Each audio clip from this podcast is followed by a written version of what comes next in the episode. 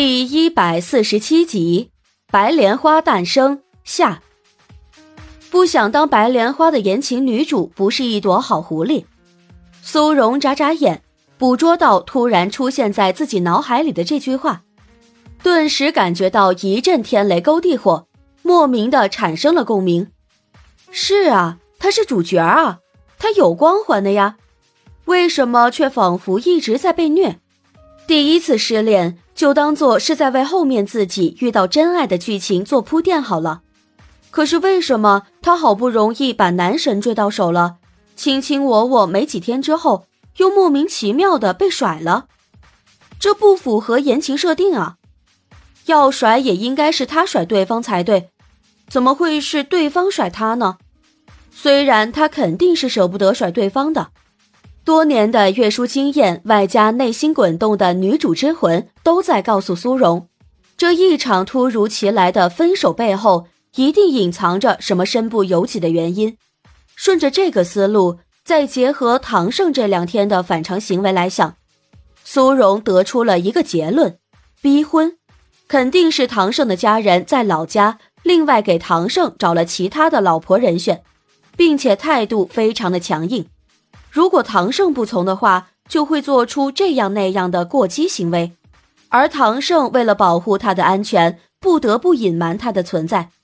他贸贸然跑去唐家找唐胜，唐胜担心他会跟他那个残暴冷血的哥哥遇上，惨遭生命之忧，所以才会在那个时候不得已的跟他提出分手，好让他自己离开唐家，以免遇到什么危险。这么一想，还是很合理的嘛。苏荣再次眨眨眼，脸色似乎比刚刚要红润了许多。乔俊在旁边看他自己一个人跟演默剧似的，表情变了又变，还带脸色回血的，感到非常的神奇。他不得不怀疑说：“你是不是在想些什么必须加马赛克的画面啊？”苏荣这才想起来，旁边还有一个人在。他回过神，仔细思考了一下他的问题，然后非常认真的回答：“自己脑子里的东西，别人又看不到，还加什么马赛克？所以真的是在想那种画面吗？”乔俊觉得很震惊，看不出来苏荣竟然是一个思想这么随心所欲的人。苏荣自我安慰完毕之后，非常自然的就接受了自己脑补的设定。当下胃口大增，将乔俊送过来的饭菜全部吃光，包括乔俊为他自己准备的那一份。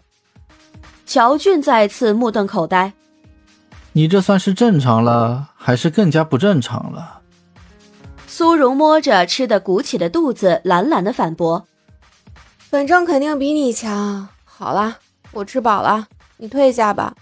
我就是个来送饭的嘛。”乔俊简直气得牙痒痒，想想还是觉得苏荣病着的时候看起来比较可爱，苍白着脸，一双眼睛雾蒙蒙的看着你的样子，就像一只无助的小兔子一样，十分惹人怜爱。